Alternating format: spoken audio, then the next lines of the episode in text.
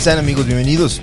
Estoy tomando mi, bebida energética Monster, que no me está patrocinando, pero ay, qué rica sabe. Estoy grabando en este momento completamente en vivo, directos de los estudios de Casero Podcast. Eh, hoy tenemos una emisión muy interesante de Status Culo con un invitadaxo directo desde qué será, Monterrey o Brasil, man. Brasil, Brasil Desde primero. Brasil. Eso. Nuestro estimado Diego Rusarín. Muchísimas gracias, Manix, por No, acompañarnos. carnal, al revés. Ya tenía ganas de grabar esta plática, güey. Eso, y también estuvimos ahí platicando un ratillo. Pudimos coordinar hasta ahorita. Muchísimas gracias por venir, padres. Al revés, muchas gracias. ¿De qué, padre, de, perdón, ¿De qué parte de Brasil eres, Manix? Del sur de Brasil, de una ciudad, un pueblito que se llama Porto Alegre, que está en el mero sur de Brasil, cerca de Argentina. ¿Y gaucho. hace, hace cuánto viniste a, a México, Manix? Ahí te va, güey. Salí de Brasil cuando estaba morro todavía, salí de Brasil a los 10 años de edad. Eh, la primera vez vine a México, estudié un rato aquí. Ah, Después me fui a hacer la carrera afuera, hice la maestría afuera, estuve trabajando en muchos países, estuve como nómada, güey, prácticamente toda mi vida. Órale. Y ahorita tengo cinco años que regresé a México otra vez. Regresaste a México. Estás en Monterrey y radicas en Monterrey. estoy en Monterrey, mi esposa es regia, tengo dos hijos, uno brasileño y uno mexicano. Órale. O sea, sí tienes como un acento de todo el mundo. Sí, güey, michas, güey. Sí, sí, la neta sí. Tengo tres pasaportes, güey. He vivido en prácticamente todos los continentes. Órale, qué chingón. Cinco idiomas, güey. Me gusta mucho viajar. Para tu... O sea, ¿qué tanto impactó el estar viajando de lugar en lugar desde morrillo, güey? La neta, es el tipo de cosas que yo digo que son probablemente de las características que más me marcan como persona, güey. O sea, yo creo que más allá de la educación, los gustos, los hábitos, el viajar fue probablemente lo que más me forjó carácter y lo que más me hizo lo que soy, ¿no? O sea, el entender otras culturas, eh, entender a gente en su idioma, eh, formar vínculos con gente con la que no compartes los mismos gustos, los mismos orígenes. Sí. O sea, yo sinceramente creo que el que viajar, involucrarte con otra raza, güey, sí te transforma, güey. Ya, qué chingón, güey. Qué chingón. Yo la verdad la primera vez que viajé fue a los ah, 16, creo, en avión, por primera vez. Sí. Tomé un avión a los 16, fui a visitar Canadá y luego de ahí no lo volví a tomar hasta los 23. Órale. Que fui a Cancún, a la playa. Ya. Sí, y fíjate que una de las cosas que, mm, de las principales razones por las cuales quería cotorrear mucho contigo es porque justo hay, hay temas en los que me mama mucho tu punto de vista, la verdad, está Gracias. muy sabroso. Uno de los puntos que me gusta mucho platicar con las personas, muchas veces no se da, no sé, como que me da medio pena, algunas personas no quieren tocar el tema, pero tú qué opinas al respecto, o cuál es tu opinión, o crees en una deidad, Mm. Menix, o no, o qué opinas, cuál es tu Mira, percepción? eh, es raro, ¿no, güey? O sea, es de esas cosas que uno cree no creer. Y, es- y específicamente hablando, creo que hay como un tipo de renegación a la creencia. Y, y- y por otro lado, hay una gente que tiene un cinismo entregado a la creencia, sin necesariamente tener una creencia per se, ¿no? Yo creo que cada quien tiene que caer en un tipo de reflexión sobre qué rol juega el papel de una fuerza metafísica en su percepción de la realidad, o sea, su versión de la antología, ¿no? Es de que cómo funciona el mundo, el mundo funciona por tales cosas, y en donde están mis agujeros o mis carencias de razón, yo atribuyo a una cierta fuerza a la cual no le puedo asignar características mundanas, eh, un papel de deidad, que juega un papel fundamental en la articulación de cómo funciona la lógica en mi interpretación de la realidad. O sea, eso sería como una manera en la cual yo racionalizo la necesidad de la existencia de un Dios. O sea, para serte súper específico, no creo en, en nada de las instituciones católicas tradicionales romanas, por más de que mi familia sea italiana, súper tradicional, güey. Crecimos de que yendo a misa los domingos. Yo, Ajá. sinceramente, nunca, nunca creí mucho en ese tema. Siempre tuve como este desapego de, ay, güey, esto es puro pedo, nada esto es cierto, güey. Nada más nos inculcan por formarnos valores o por enseñar lo que es el bien y el mal, por amenazarnos con la idea del infierno. Pero yo siempre pensé que era algo como social condicionante, que era como Santa Claus. O sea, si te portas bien hay regalos, si te portas mal te vas al infierno. ¿no? Entonces era como, como esa lógica estructural, moralista, civilizatoria. Pero hablando ya filosóficamente, güey. Para mí el argumento de Dios que más me ha convencido es la necesidad de una causa original. Ok, o sea, la, la idea es, yo soy determinista hasta cierto punto, yo creo que el universo está organizado por causas anteriores. Ajá. O sea, todas las cosas que suceden hoy están condicionadas por condiciones anteriores. Entonces, tiene que haber una condición original. Ok. Entonces, si esa condición original es nada, pues algo tuvo que detonar ese nada.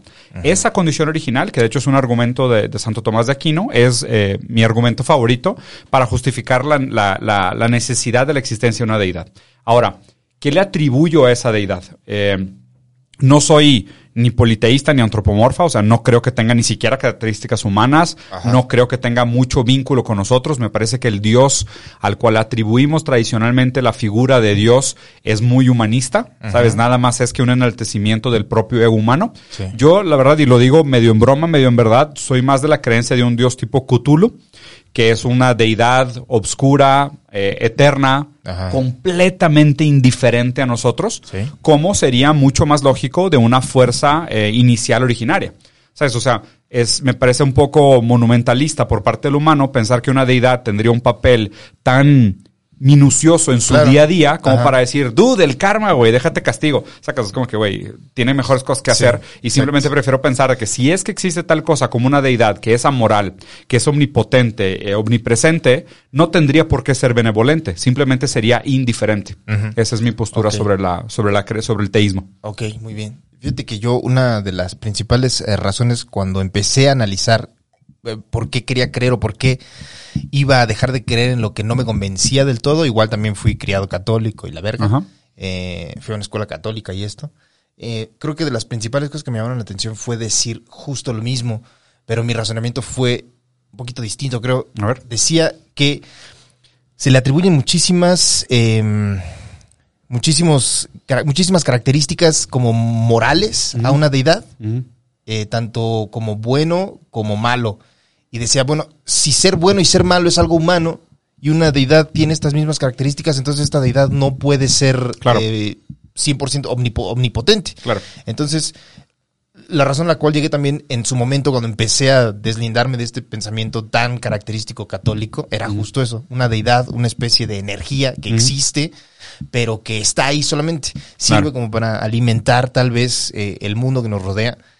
De ahí ya pasé justamente a una pregunta similar a la tuya, que dices que tiene que haber como una, eh, una razón inicial, digamos, de todas las cosas. Y al mismo tiempo llegué como a una especie de conclusión que decía, bueno, y si no la hay, o sea, ¿por qué tengo yo que hacerme la pregunta de si existe o no existe y Claro. tener que complicarme la cabeza con algo que ni siquiera puedo de verdad sentir o verlo tangiblemente? Entonces, creo que el problema que yo encuentro en el país, al menos en México, no voy a hablar de otros países, es las ganas de querer meter a esta deidad o lo que conlleva creer en esta deidad en la política pública. O sea, es como si yo intentara meter mi creencia en los unicornios para Sí. pasar leyes que le afecten a todo el mundo. Claro. E- En este sentido, ¿crees que es necesario un cambio de paradigma en Latinoamérica en, en general, que es profundamente católica, Sí. o, o crees que da igual? Creo, a ver, son tres cosas que me gustaría comentar, güey. O sea, primero, güey, eh, esta idea de la fuerza omnipotente que, que nos rodea. No sé si has leído la idea de Dios de Spinoza. No. Spinoza tiene una noción muy chingona de Dios, güey. Spinoza es panteísta, monista y materialista. O sea, monista quiere decir que Spinoza dice que no existe tal cosa como alma y cuerpo. Spinoza dice que todo es cuerpo. O sea, todo es material. No existe absolutamente nada que no sea material. Aún las ideas podrían ser interpretadas como una descarga electromagnética entre dos neuronas. Y aún lo que nosotros entendemos como alma, nada más es, güey, que la carga, mm, eh, no sé, de energía que tienen las células en hacer movimiento y chocar entre sí. Pero esta idea de un monismo materialista radical da, da luz a esta noción panteísta de Spinoza. Panteísta se refiere, todo es Dios. O sea, es que el error está en hacer la división, en que Dios es esto y Dios no es aquello. Claro. De hecho, la palabra Dios en los textos de Spinoza se puede reemplazar por naturaleza y se leen idénticos. O sea, tú puedes decir, es que la naturaleza lo es todo. Sí. Sí, claro, güey, Claro. porque nada está fuera de la naturaleza. Sí, sí, sí. ¿no? Entonces, realmente nosotros le atribuimos como un sesgo cognitivo al tratar de identificarnos con el mundo. Oye, es que la naturaleza tiene características humanas, como el bien y el mal que nosotros percibimos. Entonces, nosotros le imponemos a la naturaleza un orden. Pero es un orden nuestro, es un sesgo cognitivo, ¿no? Sí. Y eso pues obviamente causa muchos problemas, güey. Yo creo que eso todavía es un rezago muy pesado y una carga negativa de la cual nos tenemos que deshacer del humanismo. O sea, de- de- cuando hablo de humanismo me refiero al ex- excepcionalismo humano. Poner al humano como un ente separado de lo Sí. natural, superior a la cul- supe- o sea, cultura superior a natura, humano superior a animal, humano mejor a naturaleza, ¿sabes? O sea, ese excepcionalismo humano, Da Vinci, güey, el dude en medio de la rueda, Claro. somos la mamada, nosotros somos la creación divina y por ende todo es nuestra proyección de ego a que tenemos un dios súper chingón que resulta, güey, que es nuestro papá y está igualito a nosotros. Claro o sea, que no sí. mames. Freud cagado la risa en su tumba, güey. Entonces, o sea, creo que mucho de ese monumentalismo tiene que ser superado. Hay muchas vertientes de pensamiento muy interesantes como el antropoceno, el antiespecismo, el, el veganismo, la conciencia animal, que son cosas que ponen en jaque la idea de, del ser humano como un ente excepcional, que es como que, güey, dude, o sea, ya te creíste este pipe dream demasiado tiempo, pero neta, neta, neta, las cosas no son como las habías planteado. ¿no? Sí. ¿Cuál es el problema que tenemos hoy y ahorita que hablas específicamente de esta juxtaposición entre religión y política? ¿no? Digo, a ver, se supone que el movimiento liberal, eh, o sea, el primer movimiento liberal fue separar al mandato divino de los dioses del Estado.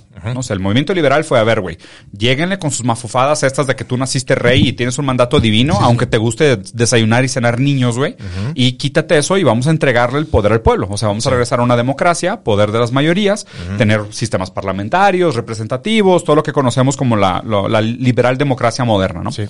El problema es que después de esto hay un segundo movimiento, que es el movimiento neoliberal, ¿no? Que digo, es altamente discutible realmente si la palabra existe o no, aunque sí está empleada en muchos libros por intelectuales y, y demás. Para mí la definición del neoliberalismo es un segundo movimiento emancipatorio. Si el primer movimiento liberal fue la política deshaciendo el mandato de los reyes, el movimiento neoliberal es la economía deshaciéndose el mandato del Estado. Ok. ¿Ok? Entonces, o sea, es primero te liberas de los reyes, te haces política pura, y luego la economía se deshace de la política y se hace economía pura. ¿Cuál es el problema? La economía es una disciplina, pseudociencia, sumamente ideológica. No tiene bases científicas.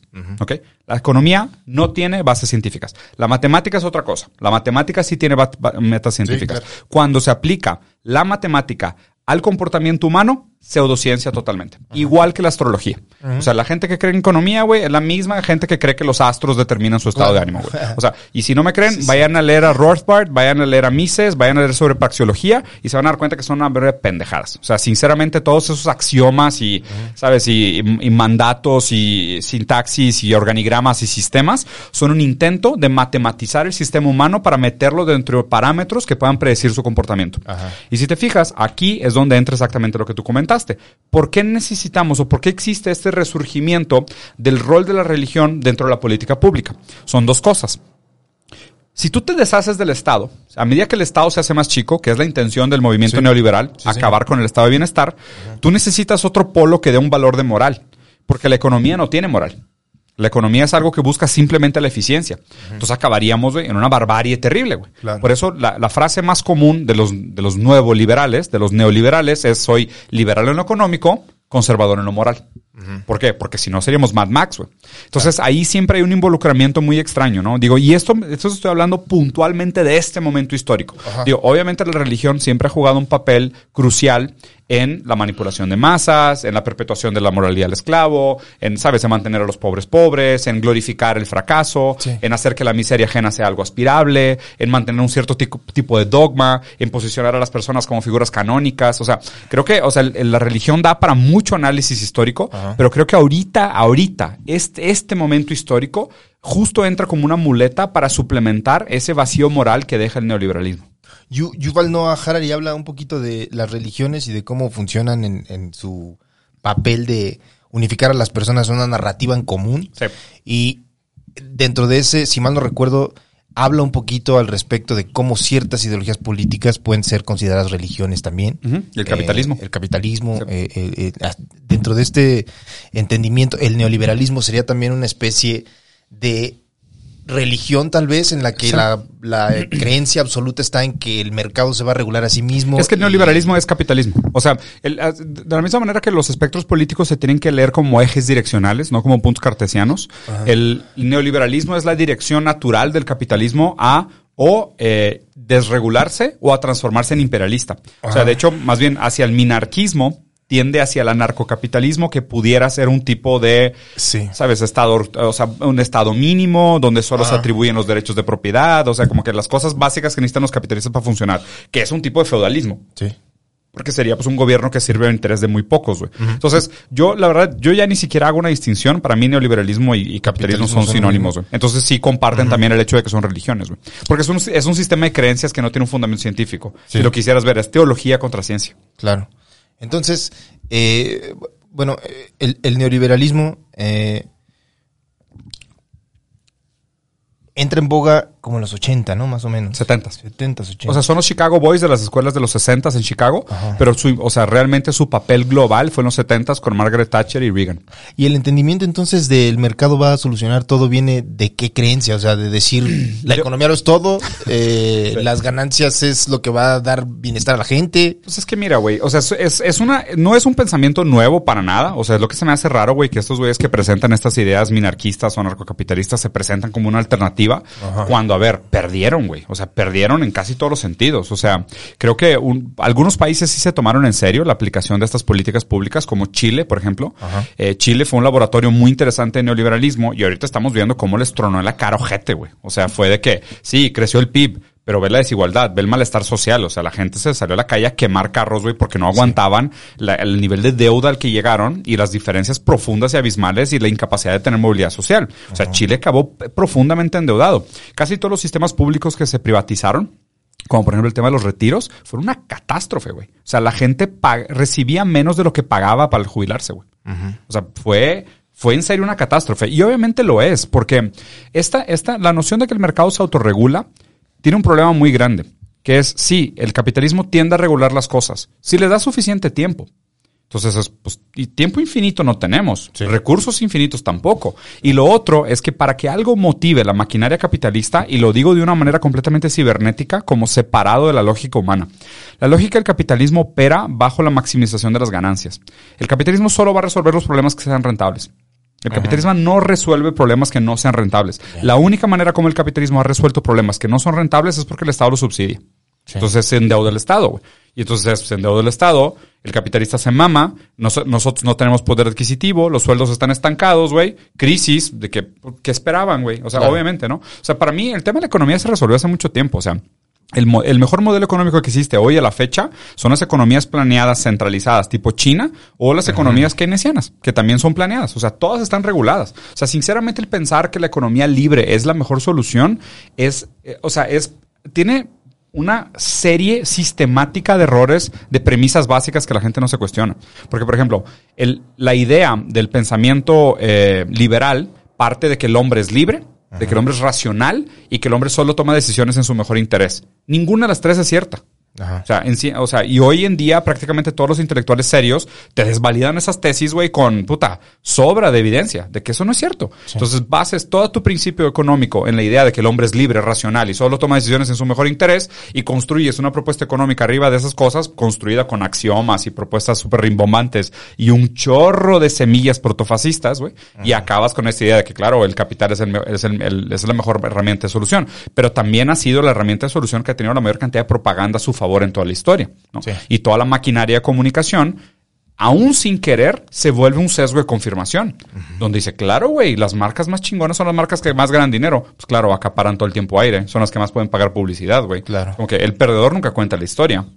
Pregúntale a Walter Benjamin. O sea, tenemos un problema serio con que los perdedores no, no figuran en la historia. Solo los ganadores ganan. Entender como el capitalismo muchas veces, bueno, entenderlo como una especie de, eh, a, a la fecha y en esta época que nos tocó vivir, muchas veces cuando yo lo intento separar de la condición humana, muchas veces me es bien imposible, güey, como que siento que es algo ya inherente a nosotros. Exactamente. Y lo veo muy reflejado en el hecho, por ejemplo, de la pandemia, que era justamente decir, sí fue una crisis ocasionada por el capitalismo, Claro. pero vamos a salvar el mismo sistema que ocasionó esa crisis. No es vamos a renovarlo, Sí, claro. a reformarlo, no.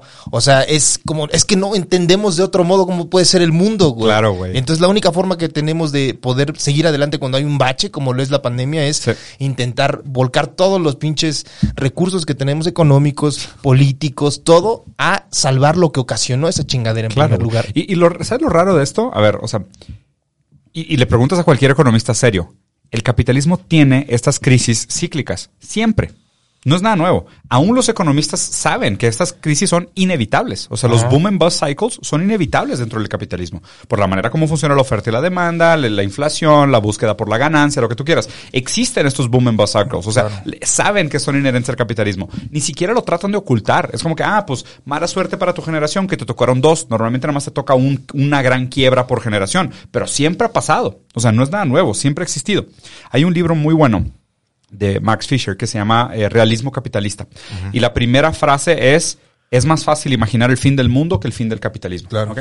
Ahorita estamos viviendo en una época, güey, lo planteaste muy bien, como estéril en términos ideológicos, ¿sabes? O sea, por eso se habla también del fantasma de Marx, ¿no? De que el fantasma del comunismo ronda Europa y ahora el fantasma, el fantasma del comunismo ronda Latinoamérica, güey. Y ronda todo el mundo. ¿Por qué? Porque siempre ha sido la mejor crítica al capital. Claro. Y siempre ha sido una crítica sumamente bien articulada. O sea, y a ver, y la gente tiene que aprender a distinguir. No hay ningún libro donde Marx describa el comunismo perfecto. ¿Ok? O sea, Marx hablaba de la crítica al capital. Sí. Que esa crítica al capital, Lenin, Stalin, Mao y cada uno de los pensadores marxistas Sí. hicieron su interpretación y su ejecución de lo que sería el marxismo eh, anar- anarco, estatista, eh, científico, lo que tú quieras, pues cada uno tuvo su diferente interpretación. Pero la obra de Marx y Engels se trató de materialismo dialéctico y una crítica al capital. Sí. Y la crítica al capital sigue siendo sumamente vigente. Yo, yo sinceramente recomiendo a todo el mundo que lea ese tipo de literatura. De la misma manera que es importante leer a Mises, a Rothbard, Adam Smith, o sea, Riqueza de las Naciones. O sea, son libros muy importantes de leer para entender la condición moderna. Pero no puedes leerlos y no leer a Marx. Claro. O sea, no tiene sentido. Tienes Sí. que leer a Marx. Entonces, eso que decías de lo difícil que es de separar la condición humana del, del capitalismo. Imagínate este, güey. Llegan unos aliens, güey. Ok, güey y nos ven jugando fútbol, ¿ok? Y lo único que han visto los aliens es ver a los humanos jugar fútbol. güey. Entonces, de la misma manera que decimos que ha existido un hombre, un homo- homus politicus, un homus economicus, pues habría un hombre futboleros, güey. Sí. ¿Sabes? Porque pues yo a estos güeyes nada más los he visto jugando fútbol y pues yo pienso que el objetivo de su vida es meter gol, güey.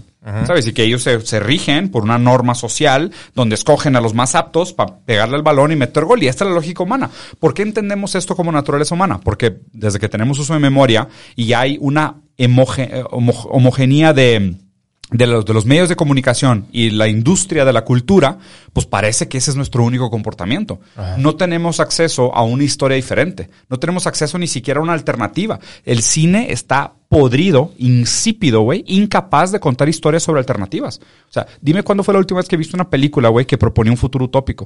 En todos nos lleva a la verga. Y, y nos sentimos, güey, como pinches impotentes, güey, de que, sí, ahí viene el tren. Sí, qué culero va. Pues sí, güey, ni pedos, no hay nada que hacer, güey. O sea, así estamos, güey. El capitalismo eh, obviamente tiene una, eh, una cara ahorita muy familiar para todos nosotros, pero digamos, eh, ¿cuándo empieza a practicarse lo que sería como un... Sí, un como protocapitalismo, sería como al inicio en, en el Renacimiento tal vez. No, no, no, siglo, siglo XVIII, Inglaterra probablemente sería el nacimiento del capitalismo industrial, ¿no? Aunque también es, es muy argumentable. A ver, y, y para tratar de ser más específicos con el tema, ¿no? Porque también, o sea, la gente se confunde mucho con el tema. Cuando hablamos de capitalismo no estamos hablando de dinero. Cuando estamos hablando de capitalismo no estamos hablando de mercado. ¿Por qué? El dinero ha existido desde antes del capitalismo. Sí, sí. Y hacíamos trueques con figuras que eran sistemas representativos de confianza desde mucho antes que se usara capitalismo como esta, como esta palabra, ¿no? Sí. Tampoco es mercado. Porque en el feudalismo había mercado de esclavos, güey. O sea, se tradeaba y había mercado de oferta y demanda de esclavos. Y ahí Sí. no era capitalismo todavía. Las, las dinámicas de poder son lo que determinan la nomenclatura del sistema. El capitalismo específicamente habla de una característica muy, muy importante, que es la relación entre empleados y empleadores. El que yo tenga que vender mi tiempo para ganar dinero. Eso es la característica para mí más importante y más determinante del capitalismo. Sí. Y de hecho, esa es la característica que a mí me gustaría quitar. ¿Sabes? O sea, no soy en contra de la existencia del dinero. No soy en contra de ni La siquiera de los mercados. No tengo pedos, ningún pedos. Tengo problemas con que la gente sea obligado y lo único que tenga para negociar es su Claro. tiempo. Eso es un problema. ¿Por qué? Porque a medida que la gente sea de que, oye, pues yo nací, güey, con tierras, yo nací con máquinas, yo nací con minerales, yo nací con herramientas, y tú solo tienes tu tiempo, la mancuerna de negociación que yo tengo para obligarte a vivir con un sueldo miserable es descomunal, es igual, O sea, tú no vas a tener realmente oportunidad de negociar conmigo. Eso para mí es la característica más determinante del capitalismo que Claro. se tiene que combatir, ¿no? Entonces, es importante que la gente lo sepa, güey, porque lo más común de internet son los hombres de paja y los adominants. Entonces dicen, ah, este güey, ¿cómo te quejas del capitalismo y tienes celular? De que pendejo, Sí, chingados, güey. O sea, está cabrón porque O sea, la gente no ab- lee. güey. abogas como por una mayor igualdad en la negociación que va a determinar eh, esta colaboración Totalmente. laboral. To- totalmente, porque justo el tema del trabajo para mí es fundamental. Ajá. O sea, yo creo que el trabajo es muy importante como en un sentido constitutivo de lo que es el hombre. O sea, el trabajo es como nosotros, güey, encontramos dignidad. El trabajo es como nosotros nos vemos reflejados en lo que hacemos. Sí. El trabajo es como encontramos un horizonte de colaboración con la sociedad, güey. Claro. O sea, el- es, eso, es- por eso es importante el trabajo. El problema es que el capitalismo echa a perder el trabajo. O sea, tú haces un trabajo, te pagan por él y sientes que te robaron a tu hijo. Sí, es cierto. ¿Sabes? Dices de qué puta madre, güey. Este pedo era mío, pero ya me lo quitaron y ahora alguien se está mamando con el fruto de mi trabajo porque yo no pude negociar mejor y ahora siento que me quitaron un pedazo mío, güey. Que ese pedo era mi talento. Entonces, el capitalismo arruina esa relación del trabajo. Sí. Lo que deberíamos de hacer es buscar a través de la tecnología, que la verdad es que blockchain, inteligencia artificial, nos van a dar herramientas para eh, mover el centro de gravedad de cómo funcionan estas relaciones de poder. Em, muchas veces yo tengo un problema al momento de cuando se me ocurre una nueva idea. Fíjate, nada más, el- la, una idea, según yo, bien revolucionaria de negocio que se me había ocurrido fue una vez que fumé marihuana con un compa y me puso videos y de repente se armó una playlist y dijo, ahora ve este video. Eh, Horacio Almada, el abogado de las estrellas, gran amigo, me puso una lista de videos cuando yo estaba wow. drogado. Y dije, wow, güey, o sea, me la pasé verguísima y cuando me di cuenta ya era de noche. Y dije, güey, imagínate un negocio que se llamara WeJ, que es como un cabrón que se va con sus raperos y le dice, vas a fumar de, ¿qué, qué- cuál vas a fumar? Esta que tiene sativa, no sé qué pedo. Ah, déjame meter una playlist ahorita para que te la pases de huevos. Pero al mismo tiempo Un digo, trip, trip curator. ah, vale, y estás acá y dices, güey, no mames, vas a estar un ratillo viendo acá tu, tu, tu lista. Sí. Pero al mismo tiempo digo, cada vez que tengo una nueva idea, digo, ¿hasta qué punto fue mi idea? ¿Y hasta qué punto Totalmente. es el... Totalmente. Es como una especie de eco. Esa pregunta está chingoncísima. De la cultura, güey. Esa pregunta está chingoncísima. ¿Por qué? La idea del capitalismo y del pensamiento liberal se basa en una ideología individualista. De que el ser humano se hace a sí mismo. Sí. Yo soy una verga por mis méritos. Yo llegué aquí por mis huevos. Yo estoy aquí porque me lo merezco. Meritocracia. ¿no? El individualismo se basa en, en la idea de que el hombre se hace a sí mismo. De que el hombre se construye a sí mismo. Pero justo ese planteamiento que acabas de hacer es la antítesis de esa idea súper estúpida, güey. Sí. No somos individuales. Para empezar, el lenguaje no es nuestro. Las palabras que usas para articular tus ideas las aprendiste, güey. Sí. Y arrastran una cadena significante que se puede remontar generaciones. Sí. Todas estas herramientas anteriores es de que, oye, pues el internet lo inventaste tú. Los videos de YouTube tampoco. YouTube tampoco. La, electricidad tampoco. La carrera que estudias, es, te- hay unas opciones. Claro, Tú eliges de las que ya existen. Y adquieres conocimientos que otras personas se la pelaron en hacer basadas en otras personas. Claro. O vamos a empezar a dar, güey, derechos de autor a Aristóteles y Platón y, y, ¿sabes? Exacto. Y Einstein y la madre. O sea, ¿qué, qué pedo, güey? O sea, ¿por qué de repente, justo ahora que estamos viviendo un momento de absoluta desigualdad, perpetuada por errores históricos, hablamos de la importancia del individualismo? O sea, por lo menos es hipócrita. Por lo menos. O sea, si quieren realmente aplicar una sociedad minarquista, anarcocapitalista, que sea de libertad y derechos individuales para todos, vamos a quitar toda la lana, separarla igualita para todos, quitarnos todos los carros, todas las armas, todas las relaciones de poder y empezar desde cero, güey. Sí. O sea, si quieren, güey.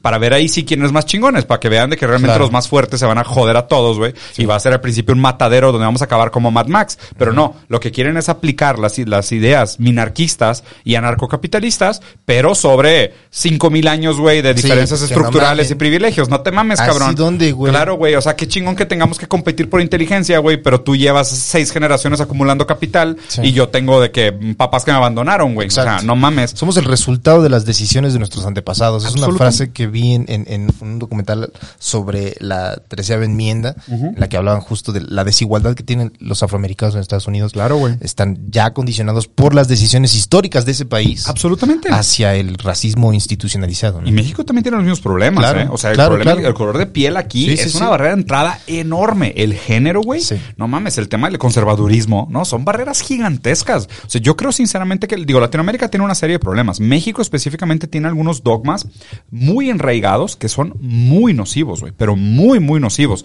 Y no nos damos cuenta, ¿eh? O sea, es una cosa de día a día. Digo, obviamente te das cuenta a medida que, que vas estudiando. Pero son cosas que pudieran como perpetuarse como estos paradigmas invisibles y te das cuenta inclusive cómo la gente se trata, cómo se sanona en la calle. Digo, yo lo veo diferente porque y es lo que agradezco mucho haber tenido la oportunidad de viajar de chiquito, que sé que es un privilegio, güey. Sí. Pero el hecho de poder haber viajado de chiquito y yo haber sido el extranjero en otro lugar, yo haber sido el raro, güey, en otro lugar, me dio esa noción de, ay, güey, la gente sí te ve para abajo, güey. O sea, en Italia yo me acuerdo que la gente sí me veía como medio para abajo, aunque estoy güero y lo que tú quieras. Cuando hablaba era de que no hablaba bien italiano y ya te volteaban a ver de que, ah, pinche inmigrante, güey, sacas. Entonces ya aquí veo en la calle y veo cómo la gente se refiere, o sea, la gente de servidumbre que se refiere a los ricos y ves cómo los tratan y para ellos es algo normal, güey. O sea, en- son cosas que, por ejemplo, en India también es muy, muy evidente. Y para nosotros también lo es. Pero ya se volvió común, güey. Ya lo, ya lo, ya para nosotros es invisible, cabrón.